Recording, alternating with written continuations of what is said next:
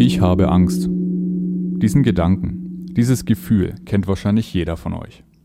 Doch wie viel Angst ist normal und gesund? Wo ist sie uns dienlich? Und wo beginnt sie uns zu blockieren?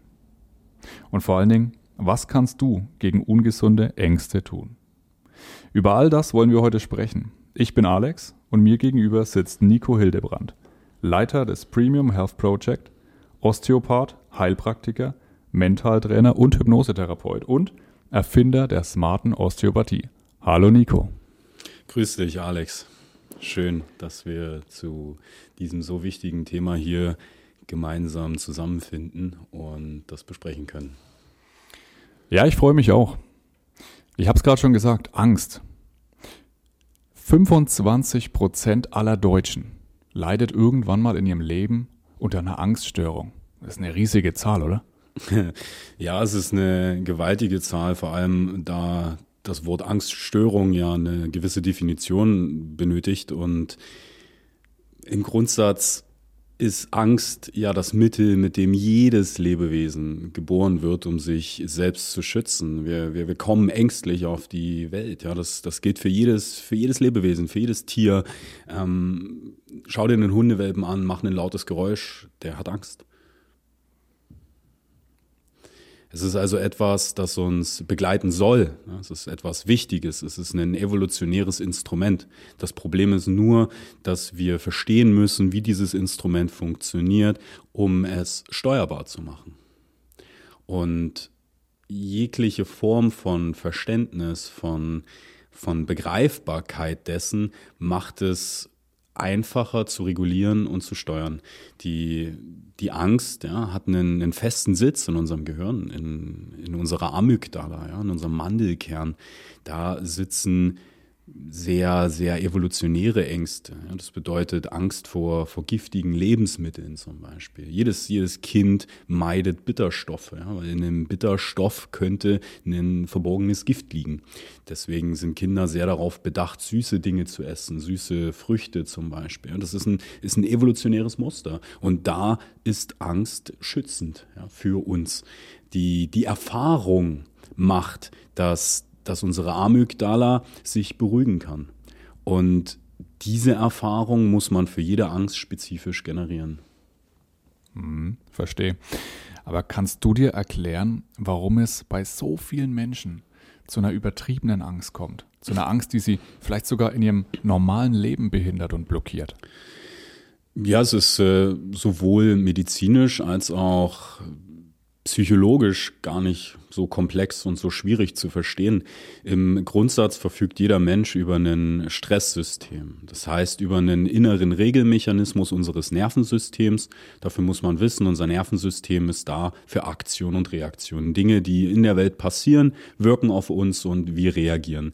Und das Muster des Stresssystems, also dieses klassischen Sympathikuses, das macht, dass wir Flucht oder Kampf als Option wählen. Es macht uns sehr hektisch und hysterisch. Und in dieser Hysterie ist es nicht möglich, neue Erfahrungen zu generieren, die der Amygdala suggerieren, hey, du brauchst keine Furcht haben, du brauchst mir jetzt nicht die ganzen Hormone ausschütten, die, die mein Gehirn durcheinander bringen, sondern wir können hier in Ruhe und in Klarheit verweilen. Wir, wir können mit dieser Ruhe und mit dieser Klarheit eine Lösung Lösung für das Problem finden, denn nichts anderes begegnet mir hier gerade. Jede, jede Aufgabe, jede Angst, egal was es ist, alles ist maximal nur eine Problemstellung. Und für jede Problemstellung auf dieser Welt gibt es tatsächlich eine Lösung. Mhm. Aber gerade diese Klarheit, diese Ruhe, die fehlt doch den Leuten in dem Moment, wo sie Angst haben. Ja. Ja, ich denke da jetzt einfach mal an so eine ganz banale Angst wie, wie viele Menschen da draußen haben Angst, Fahrstuhl zu fahren. Erklär denen mal, dass sie den Aufzug ganz in Ruhe und ganz entspannt genießen können. Das ähm, das durch eine, eine Erklärung zu lösen, ist der, der falsche Ansatz. Deswegen sage ich, es geht ums Verständnis. Was, was passiert diesem Menschen? Ähm, sagen wir, er hat maximale Angst vor dem Fahrstuhl. Das, das würde bedeuten, dass nicht nur der Fahrstuhl und, und das Auf- und also der, der Aufenthalt in diesem Fahrstuhl die, die Angstproblematik auslöst, sondern selbst der Gedanke daran oder die Vorstellung daran. Das wäre eine maximale Angst. Und, und diese Angst bedeutet, dass der Körper was macht? Er schüttet Nebennierenhormone aus. Adrenalin, Noradrenalin, auch Cortisol wird ausgeschüttet als, als klassisches Stresshormon zur, zur körpereigenen Abwehr. Und diese, dieser Hormoncocktail, der bringt uns in einen Überlebensmodus. Und in diesem Überlebensmodus gilt es ja nur darum, das Überleben zu sichern, bedeutet für diesen Fall den Fahrstuhl definitiv zu vermeiden. Was auch richtig und gut ist, ja, weil der Körper sagt, hey, das ist für mich gefährlich. So, wie begegnet man dieser Angst dann? Ich, ich brauche erstmal ein Medium, einen neutralen Punkt. Ja. Das bedeutet, ich begegne überhaupt gar nicht der Angst. Ich lasse dieses Thema einfach erstmal so liegen, wie es ist. Ich schaue, es existiert, es ist okay, dass es existiert. Ja. Und dann gehen wir her und arbeiten erstmal mit den Hormonen. Das bedeutet, wir, wir reduzieren Stress, wir gehen in eine Entspannung. Ja, das, ist, ist ein wichtiger Punkt, denn die Entspannung macht, dass der Geist aufnahmefähig wird, dass das Gehirn die, die Möglichkeit bekommt, sich in einer Situation langsam zu nähern. Und, und genau das ist auch der Punkt. Ja. Man, man kann in, in der Hypnose zum Beispiel oder generell auch in der Gesprächstherapie kann man sich langsam einem Thema annähern. Ja. Es muss ja nicht der, der Aufzug direkt sein, es kann auch der Aufzug Mechaniker sein, mit dem ich erstmal in Kontakt trete oder über den ich rede, mit dem ich dann mir Überlegungen mache, wie nah kann ich einem Aufzug sein oder wie definiere ich auch mein Problem? Ja, ab wann tritt es auf? Wo war das das erste Mal da? Das heißt, dass man eine gewisse Neutralität generiert diesem Thema gegenüber. Und das muss halt da anfangen, wo die Angst beginnt. Es darf nicht mittendrin einsteigen. es gibt Leute, die haben Angst vor Haien und da reicht selbst ein Plüschtier aus. Also gehe ich nicht in, eine Konfrontationssituation und, und zwinge diesen Menschen mit dem Plüschtier äh, Freundschaft zu schließen. Mai klar, wenn, wenn diese, diese Form der, der Konfrontationstherapie kann funktionieren, löst aber in der Regel nur viel mehr Stress aus und, und, Komplikationen, als dass es einen Lösungsaspekt mit sich bringt. Es ist für den Menschen wichtig, die, die friedvolle, die harmonische Erfahrung machen zu können. Zu, zu merken, hey, es bedeutet nicht jedes Mal Vernichtung. Es bedeutet nicht jedes Mal dem, dem unausweichlichen Ende entgegenzusehen. Es, es kann auch was anderes bedeuten. Es, es kann verschiedene Erfahrungen beherbergen. Ja, ich könnte zum Beispiel der Liebe meines Lebens in einem Aufzug begegnen. Das, das ist ein Kontext, ja, wenn ich, wenn ich den generieren kann, wenn ich diesen, diese Saat setzen kann in das Unterbewusstsein, dann, dann fängt es ganz anders an und das spürst du schon, ja, ähm, weil Liebe ist eine, ist eine ganz starke Kraft, ja, es ist äh, die Kraft, die der Angst proportional entgegensteht. Und, und allein, allein dieser Gedanke kann schon machen, dass, dass unser, unser Hormonhaushalt umschwingt. Und das ist eben wichtig. Ja? Wir, wir sind Strukturen, die eine Trionität zumindest im, im Grundsatz vereinbaren muss. Ja, das bedeutet, ich brauche meinen, meinen Körper und damit mein Handeln, ich brauche meinen Geist und damit mein Denken und ich brauche mein Gefühl und damit meinen emotionalen Zustand. Und nur wenn ich diese drei Parameter neutral übereinander legen kann, dann bin ich bereit für neue, bessere und grundlegende Erfahrungen, die dann auch mein Leben verändern können. Weil ich bin ja nicht das, was ich jetzt gerade bin, sondern ich bin ein Lebewesen in einem Werdensprozess. Die Liebe im Fahrstuhl treffen. Sehr schöner Gedanke. Allerdings hast du gesagt, ich kann gut an die Sache rangehen, wenn ich meinen Stress reduziere. Wenn ich eben genau solche positiven Gedanken setzen kann. Ich denke, der Zuhörer hört uns deshalb gerade zu, weil er da vielleicht Probleme hat. Weil er eben vielleicht es nicht schafft, den Stress zu reduzieren.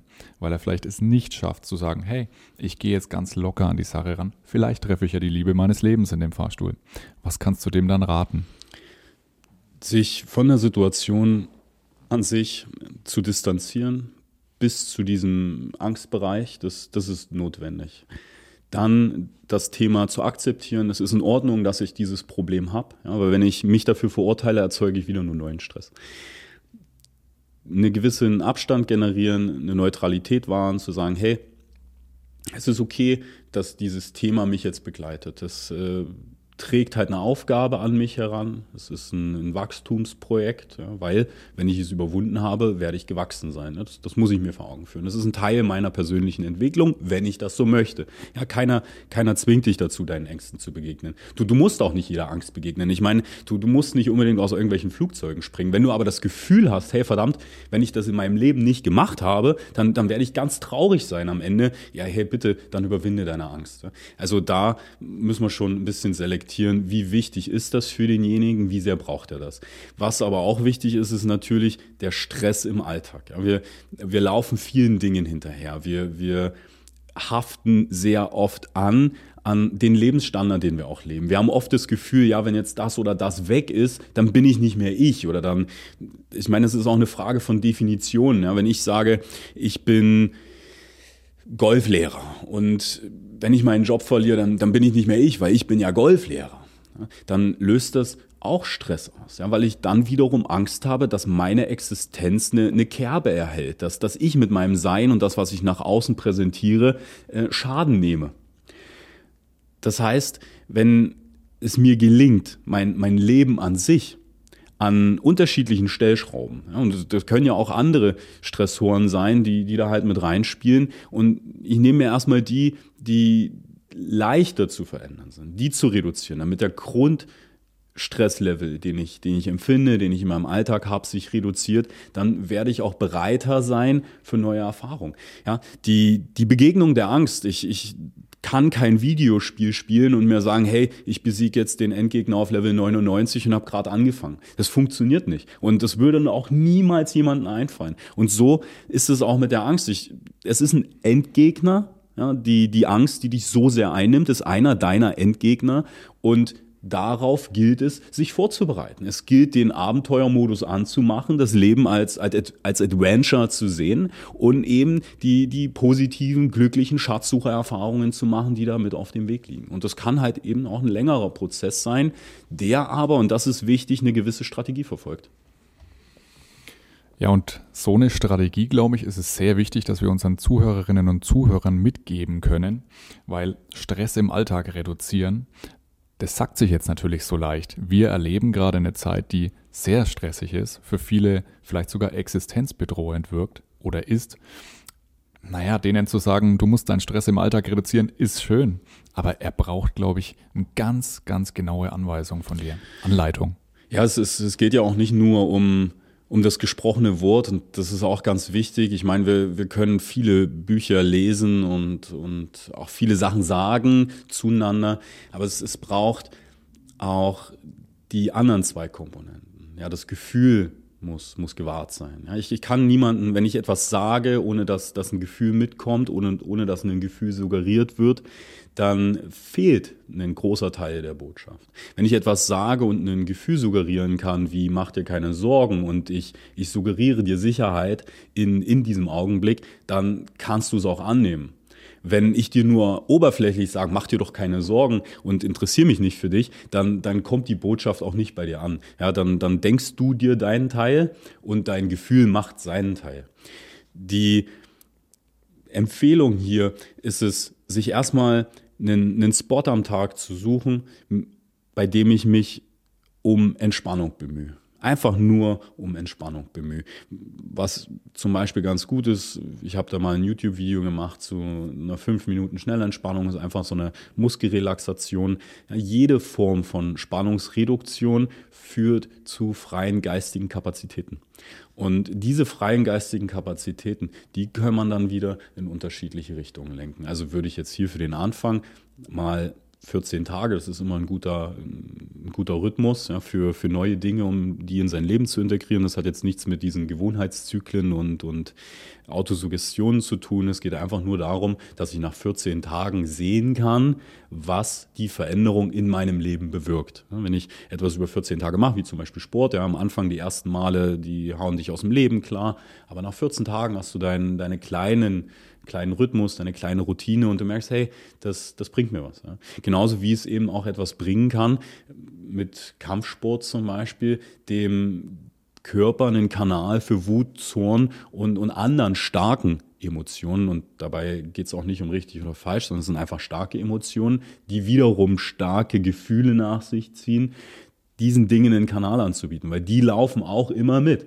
Und wenn ich vor etwas Angst habe oder wenn ich über bestimmte Dinge wütend bin und dem keinen Kanal anbiete, dann wird sich dieses Teilchen den Kanal suchen, sobald er sich eröffnet. Also sobald ich die Kontrolle über mich und mein Leben verliere, zum Beispiel in so einer Angstsituation, dann nutzt der Körper alles, was er hat, um, um zu schießen. Ja? Also der, der nimmt alle Dinge, die ich mir gespeichert habe über die letzte Zeit und, und trägt sie nach außen. Und das ist eben das, was uns übermannt. Und das, das Problem ist, ist selten nur diese eine kleine Angst. Das Problem ist der Umgang mit mir selbst und meinen Gefühlen. Dass ich, wir oftmals nicht gelernt haben, Dingen einen vernünftigen Kanal einzubauen. Ja, wenn ich zum Beispiel weiß, Wut ist kein schlechtes Gefühl, sondern es ist ein Gefühl mit viel Energie, das ich immer dann nutze, wenn ich zum Beispiel Sport mache. Oder wenn ich spüre, hey, da kommt etwas in mir hoch, das ist meine Wut und ich habe ganz selbstverständlich gelernt, hey, das ist mein Boxsackgefühl. Dieses Gefühl, wenn ich das habe, dann, dann weiß ich, ich muss an den Boxsack. Ja, dann, dann kann ich dem da seinen Kanal geben, kann dieser Emotion eine Handlung zusetzen und kann sie abarbeiten. Und das ist das Wichtige. Den Kanal, das Abarbeiten. Das ist genauso wie mit der Angst. Ich muss meiner Angst einen Kanal bieten. Ich muss meiner Angst eine, eine Chance geben mir das zu suggerieren, was sie eigentlich machen soll. Und Angst ist nichts Vernichtendes. Angst ist nur ein Signal und tut mir leid, wenn ich das so sagen muss, nur, ich weiß, es ist jetzt auch wieder ein Wort, aber da eben wollen wir hinkommen und da werden wir auch hinkommen, dass wir die Erfahrung machen können. Angst ist das natürlichste Signal für den Rand unserer Komfortzone.